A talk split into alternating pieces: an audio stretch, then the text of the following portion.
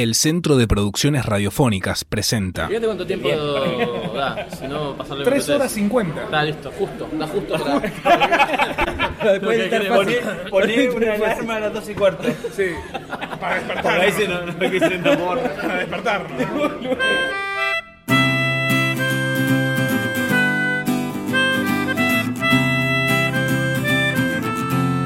el podcast de los que sobran. Una charla sobre el grupo Los Prisioneros. Únanse al podcast de los que sobran.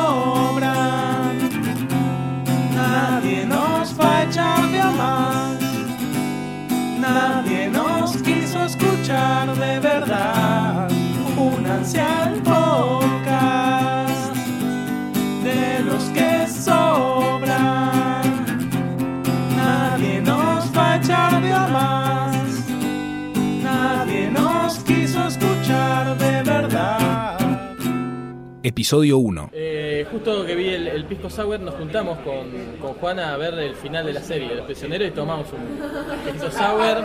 Entre otros, otras delicatessen chilenas. ¿Cómo? ¿La serie de los Prisioneros? Vimos la serie de los Prisioneros. ¿Le empe- le empezamos a dar? No, no, hay una sola. Ah, es verdad que son dos, son dos, son dos, son dos. Son 12 capítulos y Sí, después. Lo que pasa es que lo vieron los dos. Sí, los 18 capítulos. Mi nombre es Felipe Gutiérrez, tengo 31 años, soy del sur de Chile, de la ciudad de Temuco y vivo acá en Buenos Aires hace 8 años. Mi nombre es Juan Rufo, tengo 24 años, nací en Buenos Aires, Argentina, ciudad donde actualmente vivo. Mi nombre es Víctor, tengo 37 años, crecí en Santiago y durante bastante tiempo pensé que era chileno. Mi nombre es Francisco, tengo 36 años, soy argentino, vivo en Buenos Aires y tengo la doble nacionalidad argentina-chilena. Independiente de los prisioneros. serie? Yo que había visto la de Luis Miguel. No, sobre todo por los Ah, prisioneros. Sobre Yo digo todo, que es inde- no es sí. independiente, sobre todo por los pri- Es que esa es una historia muy buena. Porque tiene algo de melodrama, pero a la vez, cada vez que aparece el elemento prisioneros, te emociona. Digamos, es como, ah, está empezando a tocar tal canción que va a salir después en tal disco. Cuando, cuando conversan sobre, eh, ah, que no te animás a escribir una canción contra las mujeres. Sí, la voy a escribir, le dice. Bueno, Yo digo que yo digo que no tiene que ver tanto con lo que uno sepa de los prisioneros. Yo creo que lo- yo, yo creo que esa serie identificó súper bien la historia. Y ahí lo que lo que les decía antes que es como de clase, ¿no? una historia de clase, si eran Sí. pero la absoluta pobreza, eso que eso que sale ahí era el cuando nosotros lo vimos con Fabi y lo comentábamos mucho que era la pobreza de los 80. Claro, Nosotros era durísima. Dura, bro. Durísima, Dura, dura. bro, durísima. Fabi vivía cerca de Nueva Amanecer, yo vivía en Franklin, mis viejos sin trabajo. Imagínate qué va a hacer uno. Mi Ahí viejo, por ejemplo. donde conocí la casa de Franklin. Sí, ahí, Claro, sí, ahí casa. toda mi vida vivía ahí, mi viejo sigue viviendo ahí. Ah, Claro, hay, bonita hay- esa hay casa. algo de, de O sea, pero lo que pasa es que. ¿sabes lo que pasa con el neoliberalismo de este borrón de memoria que hicieron después post dictadura? Y estas cosas de los centros comerciales, que todo funciona bien y toda esa mierda. Se te olvida que éramos tan pobres. Era un país súper pobre y quedó pobre, ¿me entiendes? O sea, no es que no, no es Y que haya pobreza. Pobre y desigual. Hasta el culo. Entonces a nosotros nos, gusta, nos gustó mucho cuando vimos esa serie. No es que yo me, o sea, por lo menos para mí, ¿va? no es que era que yo me identificara con alguno de ellos porque yo no soy No, músico, pero con yo no la-.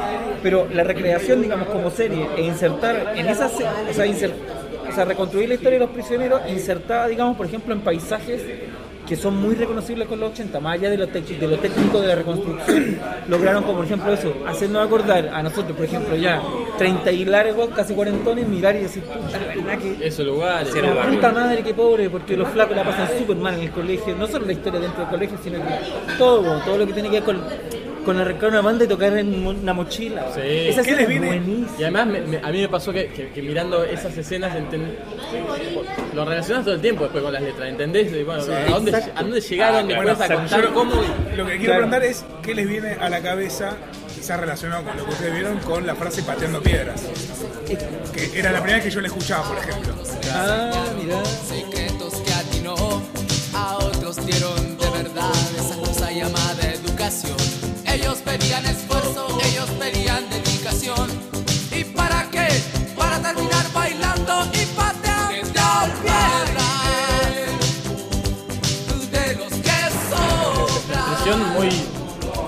Así ¿no? No, yo, pensé que era como decir fome. Yo creo que quizás la inventaron ellos. No, no. ¿O no? O, o ex- Claro, posible. Quizás la inventaron ellos también. Ah, usted Pero no. sí, yo siempre crecí sabiendo que lo quería patear piedra. Claro, pero ahora, piedra. digo, no sé Eh, si era como. o Porque soy, yo soy un niño cuando ellos ya eran músicos. Ellos Claro. tienen 17 años más Claro. que yo. O sea, No el pateando piedras viene de ellos. Quizás. No sé. No sé. No, el tuyo, digo. El mío sí, sí. claro. Pero no conscientemente, era una expresión Claro. popular. Porque también se escucha mucho, es que los prisioneros se escuchaba un montón. Un montón. A veces hablamos, que también eh, Es increíble. Es, es por ahí in- increíble lo poco que se conocía acá. O lo poco que se conocen acá. Ah, mira. Pero eso tiene que ver para mí, con- o sea, para mí la música es, Acá había mucho es- es un mercado, ¿no? Así corta y simple. En Chile es mil veces más conocido La Renga que Los Redondos. ¿Por qué? Porque es una banda que se internacionalizó y la otra no. Eh, eso no tiene nada que ver con la calidad que tiene esa banda.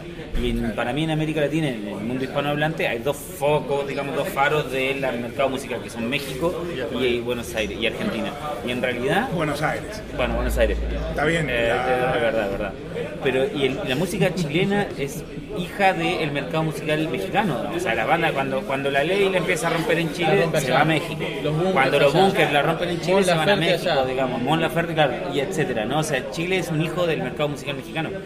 Entonces, donde pegan las bandas chilenas, hay un facho mierda que es un cantautor horrible que se llama Alberto Plaza. Alberto Plaza es súper conocido en Colombia, en. Perú, en Ecuador. eh, Todo el Pacífico, todo el Pacífico está arriba. Entonces, Los Prisioneros es parte de eso mismo, me parece a mí. Lo que sí es muy heavy es que, claro, son eh, una banda demasiado tras... Bueno, pero puede pasar lo mismo con Los Redondos. Ojo, en Chile Los Redondos es una banda prácticamente conocida. O que le gusta el rock la conoce. Y, te da rabia de repente que alguien escuchó tanto Los Enanitos Verdes y escuchó Los Redondos.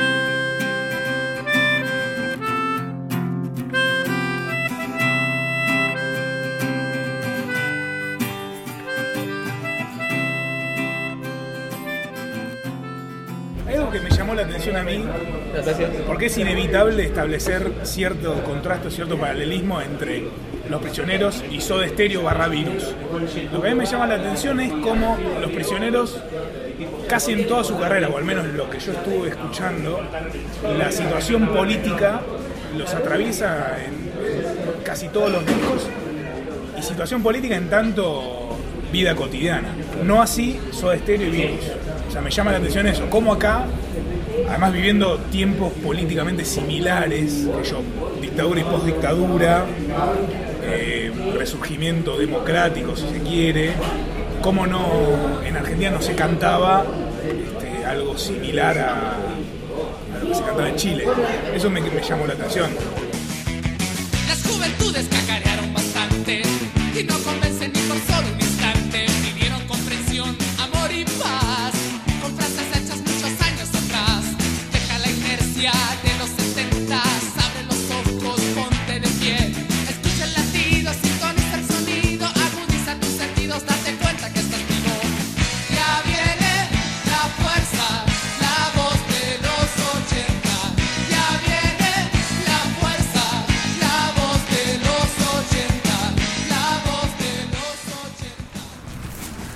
Juan, estamos en la avenida departamental, en el mismísimo lugar donde todo empezó.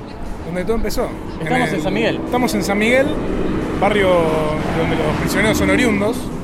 Y estamos frente a. eh, bueno, San Miguel es conocido por, por los murales en los monoblocks, Así justamente en esta avenida. El Museo a cielo abierto de- de. San Miguel. Y estamos frente a el mural titulado Los prisioneros, Así es. En donde, bueno, se los ven a, a ellos tres. En una feria, ¿no? En una de feria. Verduras y frutas. Sí, Como que- la que tenemos en la cuadra siguiente. En la cuadra este siguiente. momento hay una, hay una feria de bien feria de barrio donde se compran los productos y en la pintura, en el mural aparece también la, la feria, el barrio Sí. y los prisioneros como un emblema de este, de este lugar, de San Miguel, que es un, un lugar muy con mucha personalidad y muy, muy barrio de, mucho- dentro de Santiago. mucha identidad de barrio.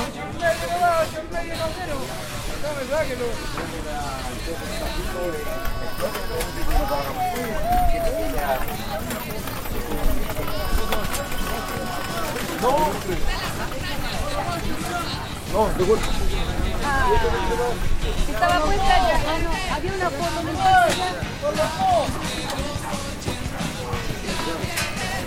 De hecho, en, el, en el- la pintura se puede ver uno de los monoblocks con unos colores muy apagados y de una de las ventanas sale un tender con eh, tres prendas de ropa colgando. Eso es lo que lo hace bien barrio, Así es. de hecho. Eh, un Jorge González que mira, rompe la cuarta pared. Tenemos un Miguel Tapia comiendo una, manzanita? una manzanita. Y eh, un Claudio Narea mirándolo un poco a Miguel Tapia, este, como deseando esa, esa manzana. Sin mirarlo a Jorge, Sí, mirá, por supuesto. Claro, claro que sí.